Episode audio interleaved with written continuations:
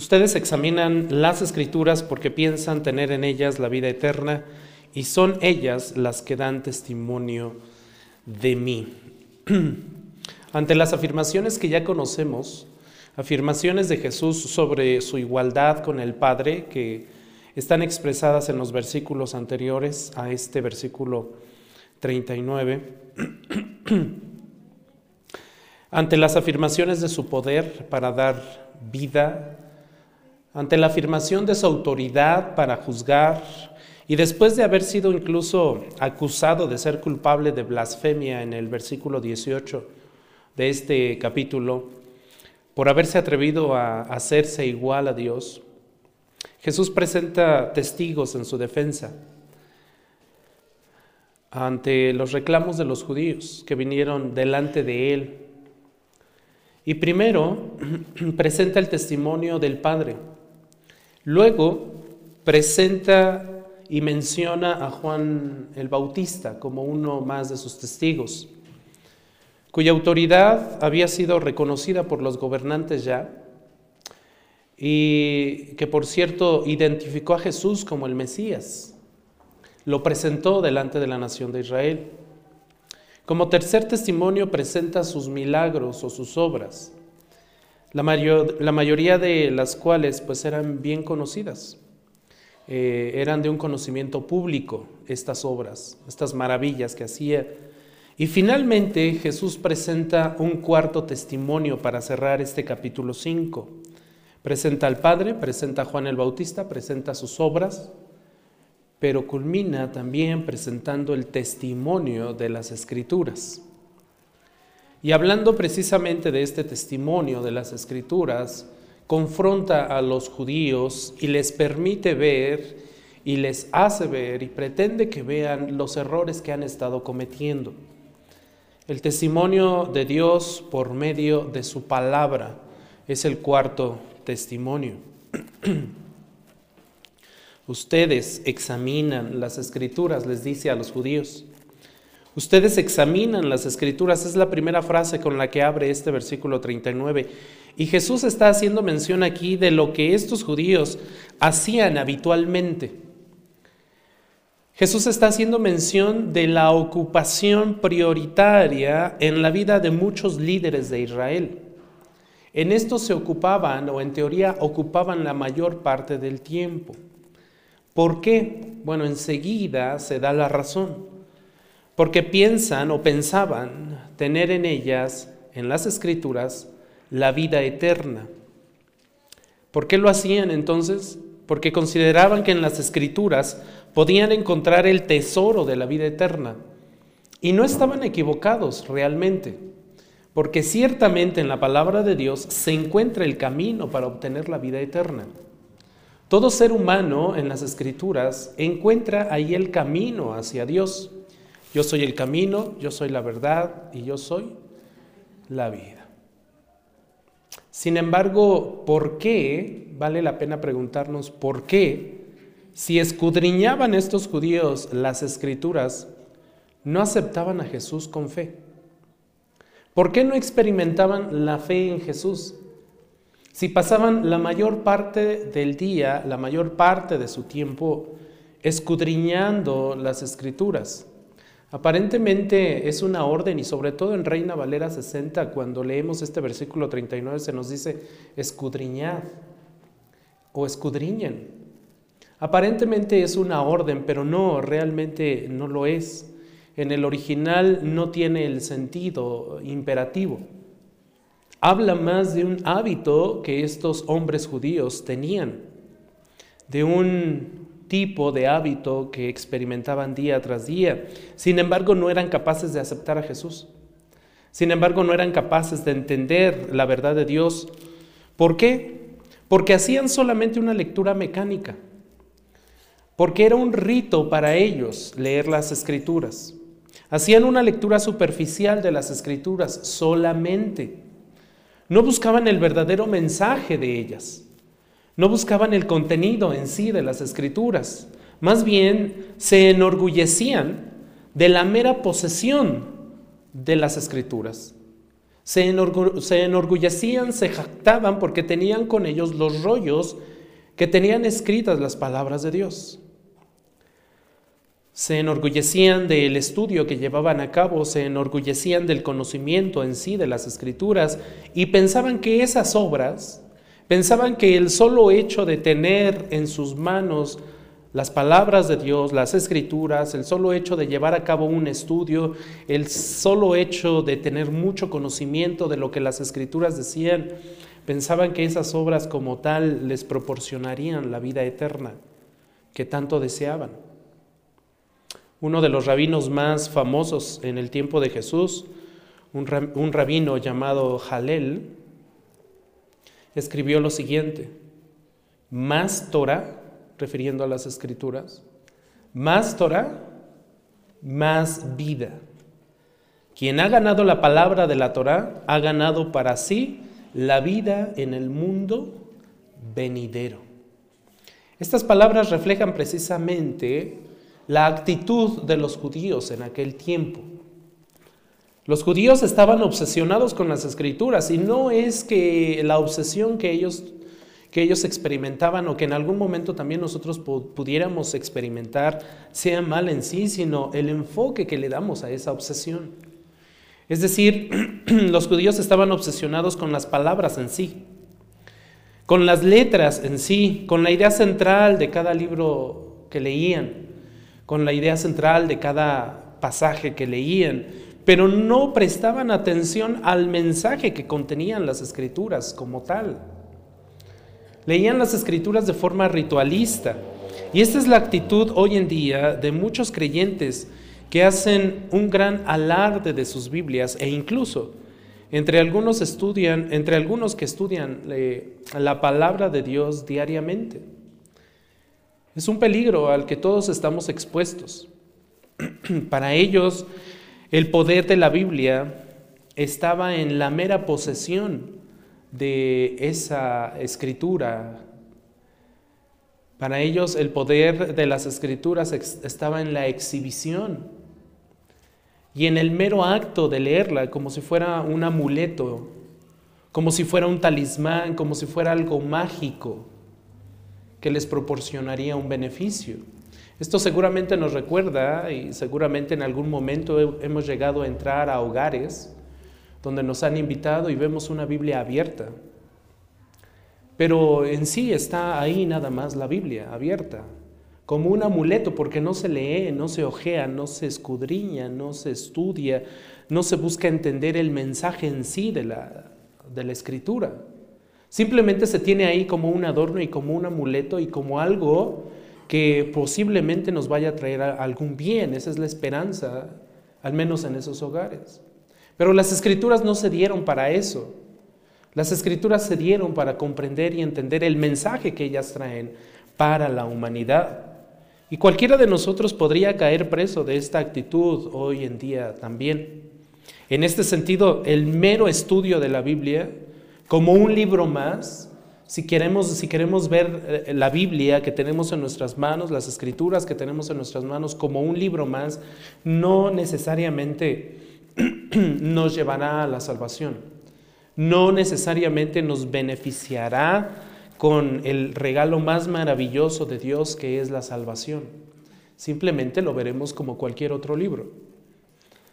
Importa, entonces, importa el cómo y el por qué nos acercamos a las escrituras.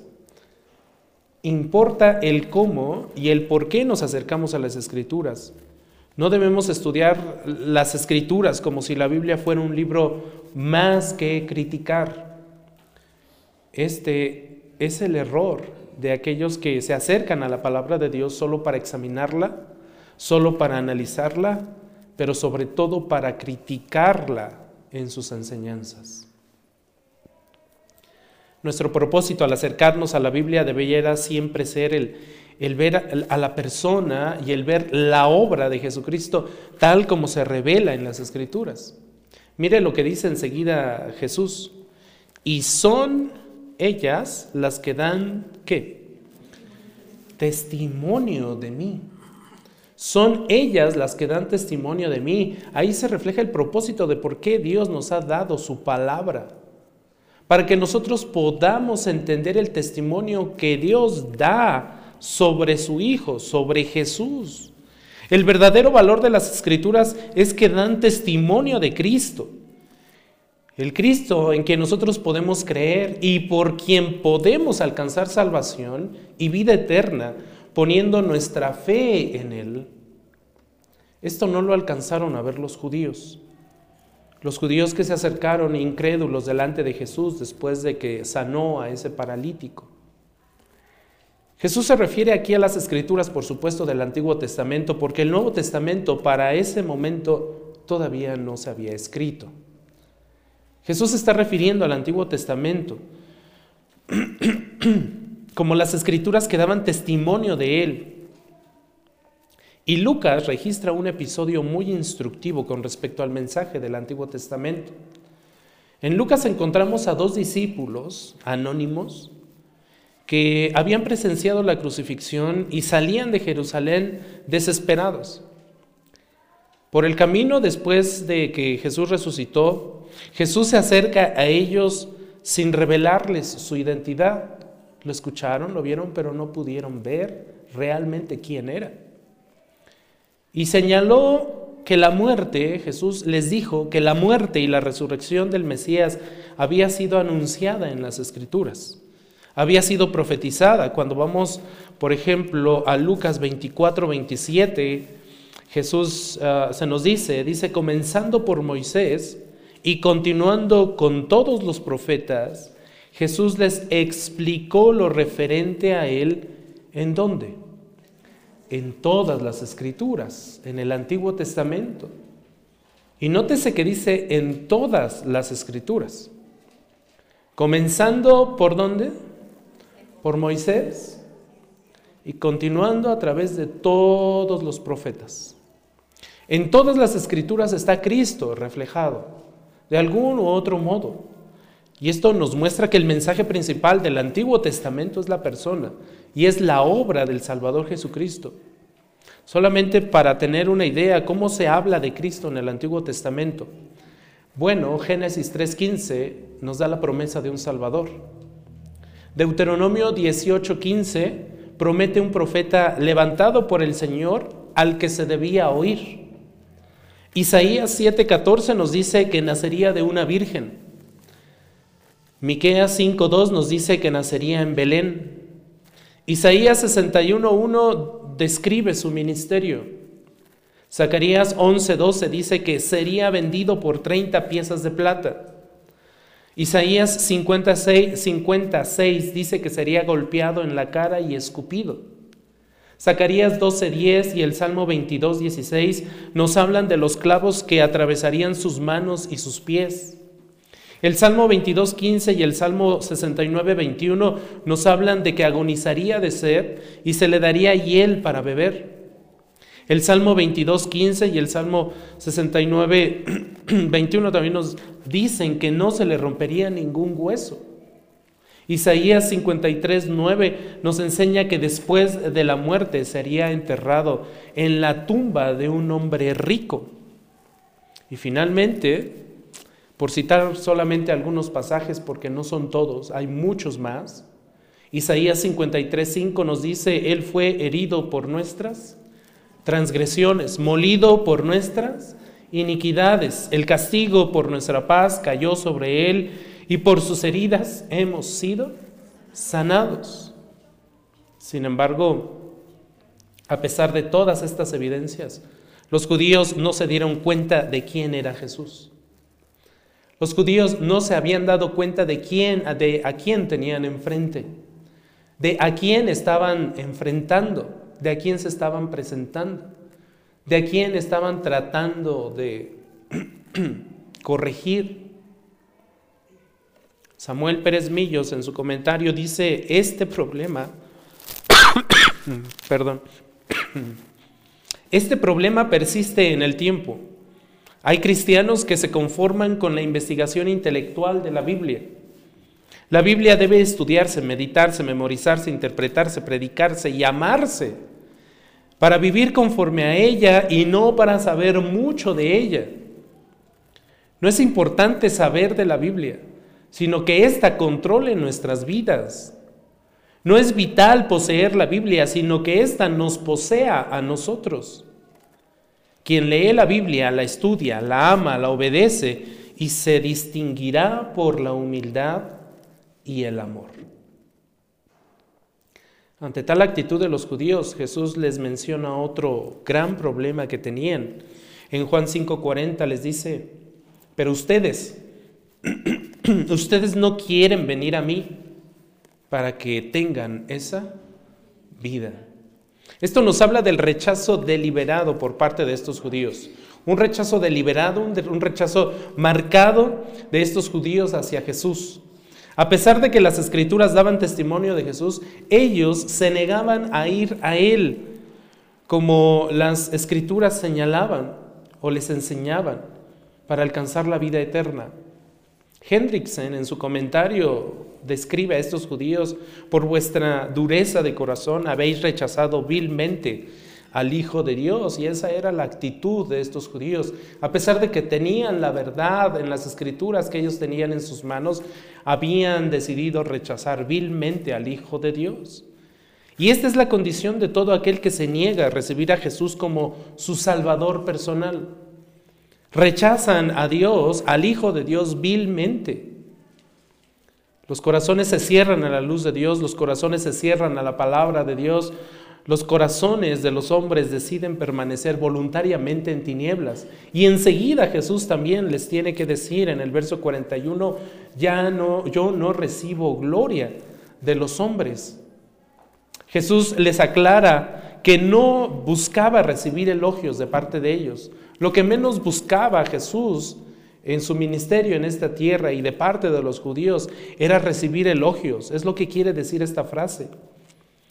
No quería Jesús eh, recibir reconocimiento o gloria por parte de ellos o de cualquier otro ser humano o de cualquier otro hombre, porque no estaba buscando complacerlos a ellos, sino a su Padre.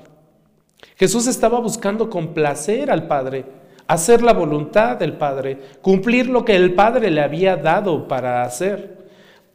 Para él no tenía importancia alguna si la gente lo alababa o no. Le bastaba la aprobación del Padre a la obra que hacía. Era lo único que buscaba, la aprobación del Padre. Y en este sentido me gusta la nueva traducción viviente. Al traducir este versículo 41 dice, la aprobación de ustedes no significa nada para mí. Jesús no estaba buscando la aprobación de los judíos, tampoco está buscando la aprobación de nadie de nosotros. La aprobación que alguno de nosotros pudiera emitir hacia el ministerio de Jesús es lo que menos importa. Porque Él ha venido a cumplir la voluntad del Padre. Él a quien quiere honrar es al Padre. A quien quiere sujetarse es al Padre, no a la voluntad de los hombres. De igual forma nosotros debemos buscar siempre, siempre complacer al Padre antes que a los hombres. Porque es preciso obedecer, dice Hechos capítulo 5, es preciso obedecer a Dios antes que a los hombres. Pero además de esto, Jesús les dice en el verso 42, Juan 5, 42, pero ustedes ya los conozco, que no tienen el amor de Dios. De esta forma Jesús sigue tratando de que recapaciten, sigue tratando Jesús de que abran los ojos, están cegados, no pueden entender y tienen las escrituras en las manos y pasan mucho tiempo leyéndolas, pero no pueden ver la verdad, porque leen las escrituras de forma mecánica, ritualista. Ciertamente buscaban en las escrituras, indagaban en ellas, pero era necesario que regresaran a Dios. Era necesario que se reconciliaran con Dios, porque su corazón estaba lejos de Él. Buscaban todo menos a Dios. Leían las escrituras porque les convenía, según su percepción, porque a través de ese acto ritualista ellos pensaban que llegarían a Dios y obtendrían la vida eterna. Pero no iba a ser así. Su corazón estaba lejos de él, como dice Mateo 15:8, este pueblo con los labios qué? me honra, de labios para afuera me honra, pero su corazón está, no dice lejos, dice muy lejos de mí. Y esta es una versión corta de lo que realmente, porque este versículo es del Antiguo Testamento, me parece un poquito mejor citarlo desde Isaías, quien explica un poco más. Isaías 29:13 dice entonces, dijo entonces el Señor, por cuanto este pueblo se acerca a mí con sus palabras y me honra con sus labios, pero aleja de mí que su corazón y su veneración, su adoración, su alabanza hacia mí es solo una mera tradición aprendida de memoria. Este es un riesgo también para nosotros. No solamente los judíos tenían este problema, nosotros pudiéramos tener este problema también. Hoy en día la iglesia también en general alrededor del mundo hay iglesias muy ritualistas. Hay iglesias que de labios honran a Dios, pero su corazón está muy lejos de Él. William Barclay en su comentario dice, realmente no amaban a Dios. Les encantaban las propias, sus propias ideas sobre Él, pero no amaban a Dios. Ciertamente ellos no amaban a Dios, es decir, no conocían a Dios. Samuel Pérez Millos también en su comentario dice, quien ama a Dios, ama también a aquel a quien ha enviado. Por consiguiente, si rechazan a Jesús, era señal inequívoca de que no amaban a Dios. Si ese amor estuviera presente en ellos, aceptarían sin reservas el testimonio que daba en la palabra sobre su Hijo. Y enseguida Jesús una vez más les recalca, verso 43, yo he venido en nombre de mi Padre y ustedes no me reciben. Si otro viene en su propio nombre, ¿a ese qué? Recibirán. Cristo había venido por parte del Padre, sin embargo había sido rechazado. Cristo era el Hijo de Dios y los hombres no lo recibieron. Esta triste realidad aparece varias veces en el, Evangelio de Juan. En Juan 1.11, en Juan 3.11 con Nicodemo, en Juan 3.32, en Juan 12.37. Pero seguramente el versículo que más viene a su mente es Juan 1.11. A lo suyo vino y los suyos no lo recibieron. Era el Hijo de Dios, era el ungido de Dios, era el elegido de Dios y fue rechazado. Sin embargo, por otro lado, los que lo rechazan, dice Jesús, los que se atreven a rechazarlo, por otro lado, sí están dispuestos a recibir a otros que vienen en su propio nombre.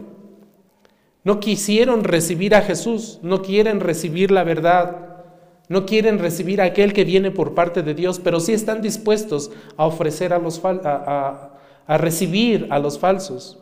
Sí están dispuestos a recibir a aquellos que vienen con su propio poder humano.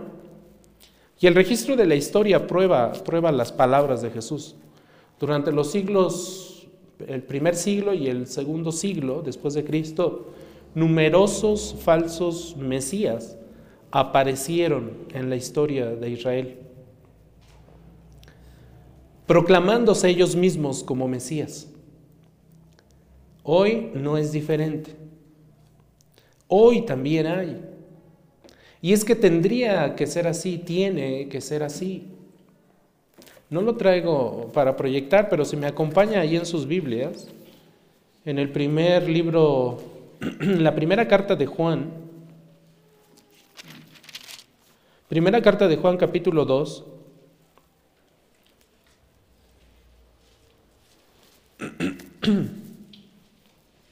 Primera carta de Juan capítulo 2 versículos 18. Noten lo que dice, primera carta de Juan capítulo 2 versículos 18 en adelante. Hijitos, es la última hora. Y así como oyeron que el anticristo viene, también ahora han surgido muchos anticristos. Por eso sabemos que es la última hora. Ellos salieron de nosotros, pero en realidad no eran de nosotros. ¿Notan eso tan importante que está diciendo Juan? ¿Salieron de dónde? Entonces los anticristos y los falsos maestros y los falsos mesías no necesariamente van a venir de afuera a engañar a la iglesia. ¿Van a salir de dónde? De la propia iglesia. Están sentados en las iglesias. Y noten lo que dice Juan. Ellos salieron de nosotros, pero en realidad no eran de nosotros, porque si hubieran sido de nosotros, habrían, habrían permanecido con nosotros. Pero salieron a fin de que se manifestara que no todos son de nosotros, pero ustedes tienen la unción del santo y todos ustedes lo saben. No les he escrito porque ignoren la verdad, sino porque la conocen y porque ninguna mentira procede de la verdad. ¿Quién es el mentiroso? Sino el que niega que Jesús es el Cristo. Este es el anticristo, el que niega al Padre y al Hijo. Todo aquel que niega al Hijo tampoco tiene al Padre, y el que confiesa al Hijo también tiene también al Padre. Esto tiene que cumplirse y se está cumpliendo. Habrá muchos anticristos, muchos falsos maestros, muchos falsos mesías, porque estamos en los últimos tiempos. Es necesario que sea así. Por eso, cuando vamos a Mateo capítulo 7, justo en Mateo capítulo 7, antes de que Jesús esté diciendo, no todo el que me dice Señor, Señor, en el versículo 15 se nos dice, tampoco lo traigo para proyectar, Mateo 7:15 nos dice, cuídense, cuídense de qué? De los falsos qué? Profetas, maestros, mesías, que vienen a ustedes, ¿cómo? Vestidos de qué? de ovejas, pero por dentro son lobos rapaces. Por sus frutos los van a conocer. Cuidado con los lobos vestidos de ovejas. A lo suyo vino y los suyos no lo recibieron. A eso se está refiriendo Jesús en este versículo 43. Yo he venido en nombre de mi Padre y ustedes no me reciben pero sí están dispuestos a recibir a aquellos que vienen en su propio nombre, a los falsos maestros. Hay una innata disposición humana a creer en falsos profetas, a creer en falsos maestros. Siempre ha sido, siempre ha sido así y hoy no es la excepción. Hoy no es la excepción. Segunda carta a Timoteo en el capítulo 4 versículos 3 al 4 se nos dice, porque vendrá tiempo cuando no soportarán qué iglesia? Va a venir un tiempo, iglesia, que no van a querer oír la sana doctrina. Y no solamente esta iglesia, muchas iglesias alrededor del mundo. Va a haber un tiempo cuando la iglesia no querrá oír sana doctrina, sino que teniendo comezón de oídos, conforme a sus propios qué? Deseos, acumularán para sí maestros, pero estos maestros son falsos. Y apartarán sus oídos de qué? De la verdad y se volverán a los mitos. Vienen tiempos difíciles. Las iglesias serán engañadas. Los hermanos serán engañados. No van a querer oír la sana doctrina. Van a querer oír, todo lo que satisfaga a sus propios deseos, como dice el versículo. Sin duda, los falsos maestros son recibidos con brazos abiertos, se les hace fiesta, se les recibe con alegría, con gozo, porque satisfacen la carnalidad de los seres humanos. Los falsos maestros satisfacen el sensacionalismo de la carne. Los falsos maestros satisfacen las emociones de las personas, las curiosidades de los oyentes. Sin embargo, los predicadores de sana doctrina son rechazados, serán rechazados, serán cuestionados, porque desafían a los oyentes a cambiar de vida, porque llaman a los creyentes a arrepentirse de sus pecados. y a presentarse delante de Dios santos como Él es santo. Yo creo que es más, yo creo que es más famoso John MacArthur en América Latina que en Estados Unidos. En alguna oportunidad que tuve eh, hace algunos años de estar en una iglesia en Carolina del Sur, platicando con el pastor, en algún momento les decía, bueno, eh, podrían escuchar a lo mejor estudios de John MacArthur. ¿Y quién es él? Me preguntaba. No lo conocen. Es una realidad. Y a veces a propósito no los quieren conocer a los buenos maestros, a los buenos predicadores. ¿Por qué? Porque confrontan, porque le dicen a la iglesia la verdad. Y eso no le gusta a la iglesia. A la iglesia no le gusta que le confronten con su pecado. A la iglesia le gusta que le hablen bonito, que le solapen su pecado. Ah, no pasa nada, aquí no, no pasa nada, vamos a echarle ganas. No tienes nada de qué arrepentirte, no tienes nada de qué arrepentirte. Todos somos humanos, todos tenemos errores. No, no, no, no te sientas mal por tu pecado. Eso le encanta a la iglesia. Y a esos la iglesia recibe con los brazos abiertos a los buenos predicadores, a los predicadores de sana doctrina, la iglesia los rechaza. Bueno, Israel apedreó a sus propios profetas, ¿lo recuerdan? Profetas enviados por Dios. Israel los apedreó, los mató Israel, Israel, tú que matas a tus profetas. No es nuevo. En última instancia, no es difícil notar que Jesús también está refiriendo al anticristo futuro aquí, en este versículo. Cuando vamos a la segunda carta de Pablo a los tesalonicenses, en el capítulo 2, versículos 3 al 4, se nos dice que nadie los engañe en ninguna manera, porque no vendrá, y esto está hablando de la venida de nuestro Señor Jesucristo, no vendrá nuestro Señor Jesucristo sin que primero venga, ¿qué iglesia? la apostasía y sea revelado el hombre de pecado, este es el anticristo, el hijo de perdición. Este se opone y se exalta sobre todo lo que se llama Dios y es objeto de culto, de manera que se sienta en el templo de Dios, presentándose como si fuera Dios. El anticristo se sentará en el templo. Los tiempos están cerca. ¿Se está planeando ya una construcción en Israel del templo? Sí. Y en ese templo se sentará el anticristo. Esa es una señal de que los tiempos están por culminar. Enseguida, ahí mismo en Tesalonicenses, versículo 8 se nos dice, entonces será revelado ese impío, a quien el Señor matará con el espíritu de su boca y destruirá con y destruirá con el resplandor de su venida.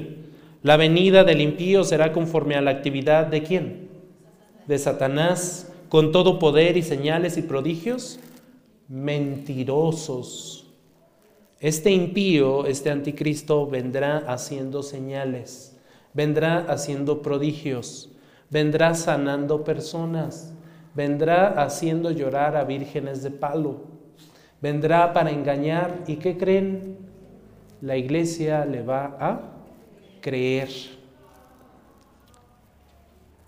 Y con todo engaño de iniquidad para los que se pierden, porque no recibieron el amor de la verdad para ser salvos. Versículo 11 también nos dice, por eso Dios les enviará un poder engañoso, por eso Dios permitirá que venga este poder engañoso, para que crean en qué?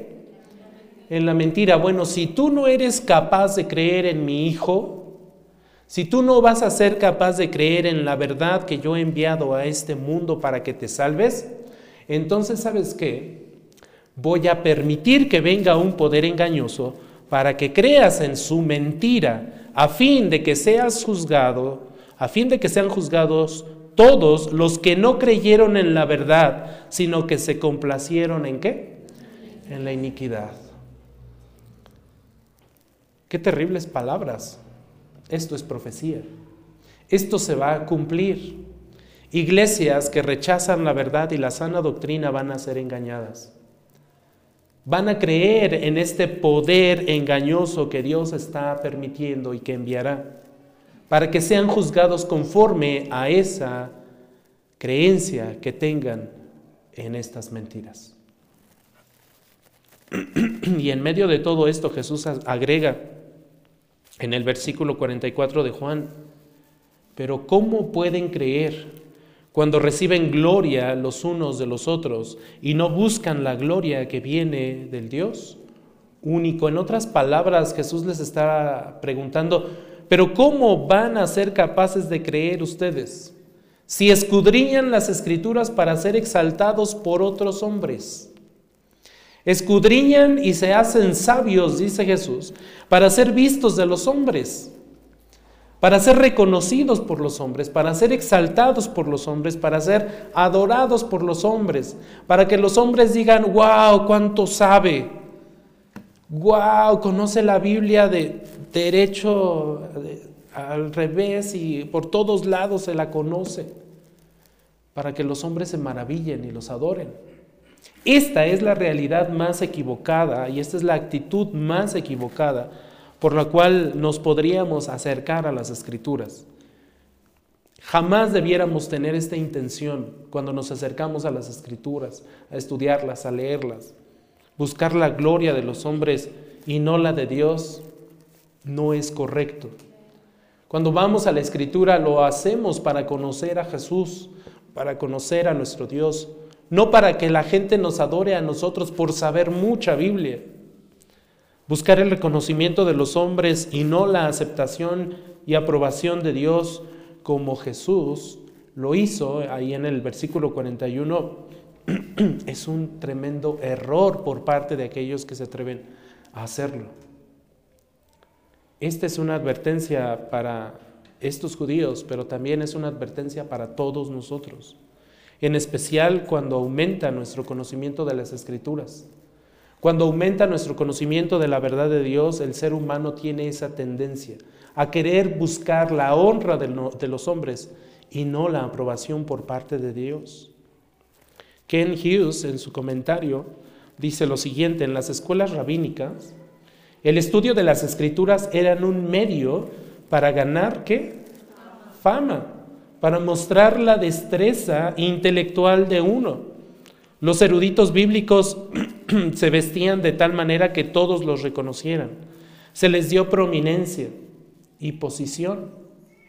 En otras palabras, había niveles. Hay niveles, ¿verdad? Samuel Pérez Millos también dice en su comentario, esa es la causa fundamental por la que desprecian a quien Dios ha glorificado porque en gran medida disminuye su gloria personal. Se conformaban con la gloria terrenal, por tanto no podían recibir la justicia y perfecta, recibir la justa, perdón, y perfecta que viene de arriba. Por esa causa no podían creer en Cristo. Este es el gran problema, el orgullo en el corazón del ser humano, que busca la gloria de otros seres humanos antes que la gloria y la aprobación por parte de Dios. Por eso la humanidad también se niega a creer en Cristo, porque se niega a dejar a un lado la búsqueda de su propia gloria. Siempre debe, y debiera estar en nuestra mente y en nuestro corazón buscar la gloria de Dios. Y cuando decimos buscar la gloria de Dios, aquí nos estamos refiriendo a buscar su aprobación y no la de los hombres. ¿Por qué? Porque Romanos 2, versículos 6 y 7 nos dice que Él pagará a cada uno conforme a sus obras. A los que por la perseverancia en hacer el bien, a los que se enfocan en hacer el bien, a los que perseveran en hacer el bien, que buscan la gloria, honor e inmortalidad por parte de Dios, a ellos se les dará qué? Vida eterna. Jesús continúa de esta forma también confrontando a estos judíos y enseguida en el versículo 45 de Juan les dice, no piensen que yo los acusaré delante del Padre. El que los acusa es Moisés, en quien ustedes han puesto su esperanza. Esta es otra advertencia a los judíos y esta es otra advertencia para nosotros también. Ya les había demostrado que Él era el Hijo de Dios. Jesús ya les había dado pruebas y testimonios de que Él era el Hijo único de Dios, que había sido enviado por el Padre, pero su relación con el Padre no iba a ser usada por Él, por Jesús, para acusar a estos judíos delante del Padre por no haber creído en su palabra, ni haber tenido en cuenta las obras que lo acreditaban como el Mesías. Si ellos se jactaban y si estos judíos se enorgullecían y se gloriaban de tener y de haber recibido la ley de Moisés, Moisés mismo les acusaría delante de Dios por no haber creído lo que él había escrito sobre Jesús. Moisés los iba a acusar porque ellos habían sido incrédulos, o los acusará por haber sido incrédulos al no creer las palabras de Moisés sobre Jesús. Su esperanza era que al cumplir las obras de la ley, estos judíos tenían la esperanza de recibir justificación, de recibir salvación, de recibir la vida eterna, pero en lugar de ello iban a recibir condenación por haber sido incrédulos a las palabras de Dios a través de Moisés. De esta, de esta misma forma, todos los incrédulos, todos los que no acepten a Jesús, van a ser juzgados. Las palabras de Moisés les van a acusar. Y en el siguiente versículo Jesús les sigue reafirmando esta verdad. En Juan 5:46 les dice, porque si, si creyeran a Moisés, me creerían a mí, porque de mí escribió él. Si hubieran creído a Moisés, se hubieran dado cuenta de lo que la ley era y de lo que la ley, uh, o más bien la forma en que la ley les estaba acusando a ellos como judíos. Y no solamente a ellos, a ellos como judíos, también a nosotros. La ley nos hace darnos cuenta de cuán grande pecado estamos cometiendo delante de Dios. Si, hubieran, si se hubieran dado cuenta de su pecado y hubieran venido arrepentidos delante del Salvador, estoy seguro que el Señor Jesús los hubiera recibido. En medio de todo ese escrutinio que hacían, en medio de toda esa lectura que hacían, en mucho tiempo dedicado a, escudriñar estas escrituras, no se dieron cuenta de su pecado, no fueron confrontados, no fueron capaces de entender su necesidad de perdón, no fueron capaces de arrepentirse de, sus pecados para venir humillados delante del Salvador y recibir esa vida eterna que tanto estaban buscando. Cuando nosotros leemos la escritura, cuando nosotros leemos la Biblia, nos debemos dar cuenta de que es importante el cómo y el por qué nos acercamos a la escritura, por qué la leemos, Moisés fue muy claro al escribir de Cristo. En Génesis 3:15 nos habla y nos dice, pondré enemistad entre tú y la mujer, y entre tu simiente y su simiente, él te herirá en la cabeza y tú lo herirás en el talón. El protoevangelio. Será aquí se da la promesa del Salvador, del Salvador del mundo. En Génesis 49:10, Moisés escribe, el cetro no se apartará de Judá, ni la vara de gobernante de entre sus pies, hasta que venga Silo, y a él, ahí Silo significa gobernante, y a él sea dada la obediencia de los pueblos, toda honra, todo honor, toda gloria. Números 24, 17 también nos dice, lo veo, pero no ahora, lo contemplo, pero no cerca. Una estrella saldrá de Jacob y un cetro se levantará de Israel que aplastará la frente de Moab y derrumbará a todos los hijos de Sed. Está refiriendo a nuestro Señor Jesucristo. Deuteronomio 18, 18 también nos dice, un profeta como tú levantaré de entre sus hermanos y pondré mis palabras en su boca y él les hablará todo lo que yo le mande. Y de esto tenemos confirmación en los evangelios. Varias veces nuestro Señor Jesús nos dijo que Él hacía solamente la voluntad del Padre, que no estaba actuando solo, que las palabras que el Padre le había dado eran las mismas palabras que Él estaba entregando a la humanidad.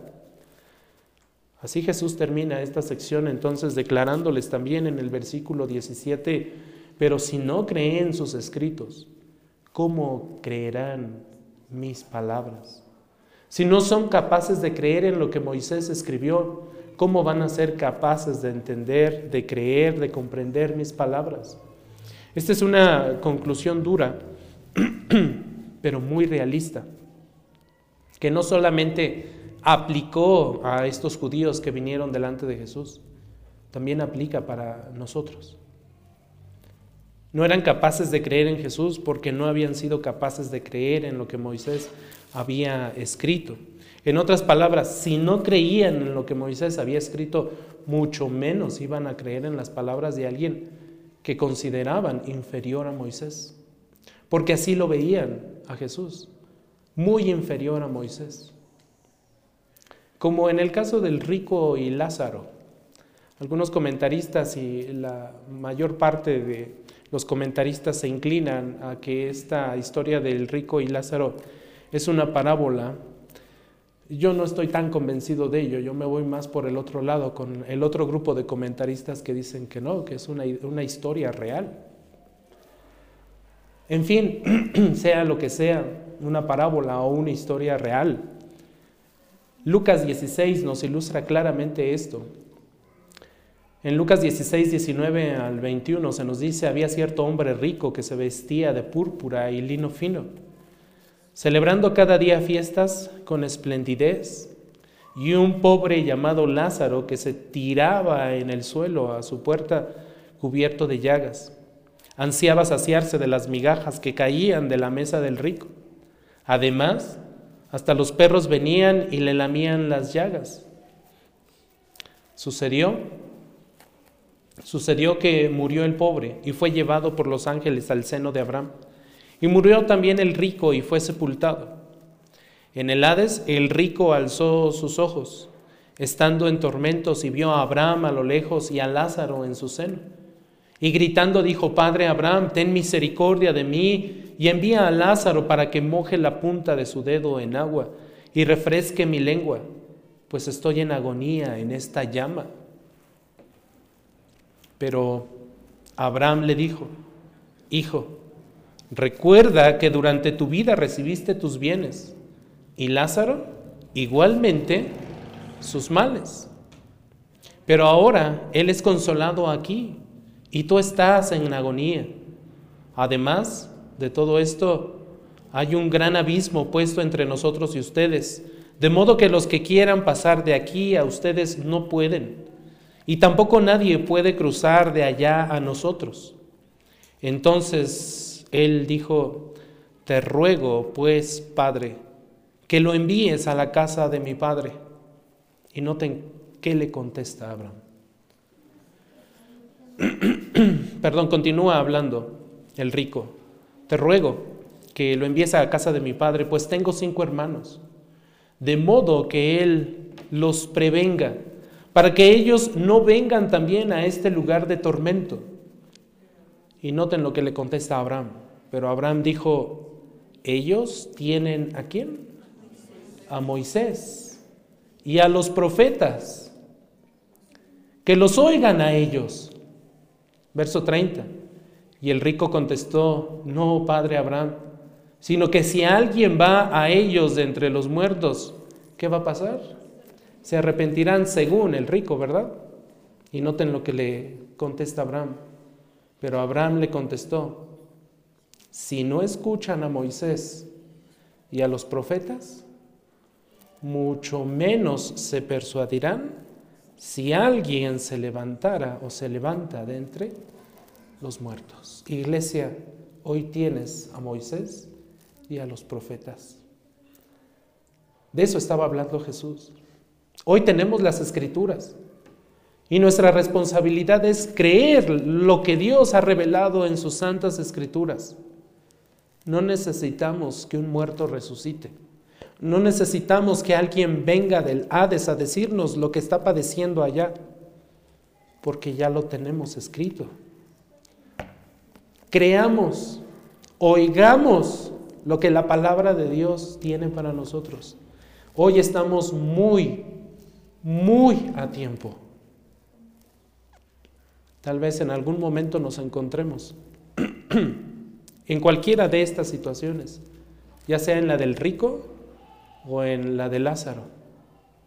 Y recordaremos sobre todo aquellos que lleguen a estar en la posición del rico, recordarán que tuvieron la oportunidad de creer a Moisés y a los profetas y no la aprovecharon. Será triste, no podrán regresar, no podrán mojar sus labios, ni siquiera con una gota de agua. Creamos las escrituras, no seamos como los judíos incrédulos. La actitud equivocada de los escribas, de los fariseos, deben enseñarnos a nosotros a estudiar las escrituras correctamente, para creer, para vivir a Cristo, para tener fe en Jesús.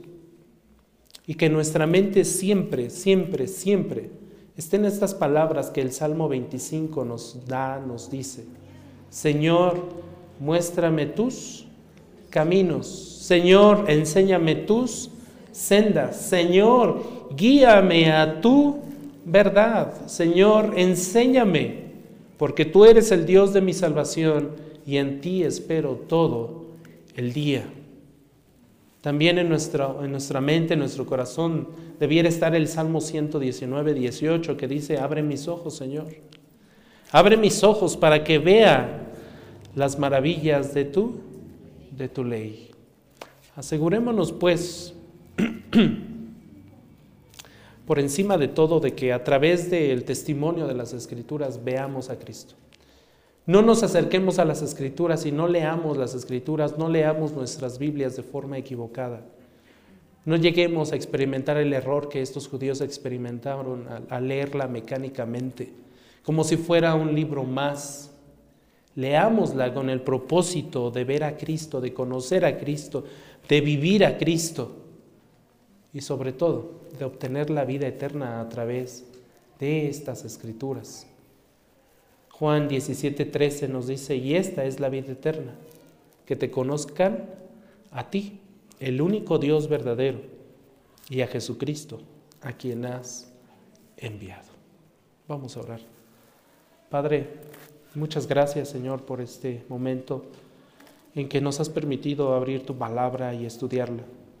Gracias Padre Santo porque nos permites leer esta porción, estudiarla, entenderla y nos permites también, Señor, el día de hoy ser conscientes de estos errores en que cayeron estos judíos y que también en muchas ocasiones nosotros pudiéramos caer. Ayúdanos, Padre Santo, a no caer en ellos, a no leer tu palabra de forma mecánica y como si fuera cualquier otro libro en este mundo. Ayúdanos a desear, Señor, tu ley en todo momento, a desear tus palabras, tu camino. Enséñanos, Señor, tus sendas en todo momento. Guíanos en tu verdad, en tu santidad.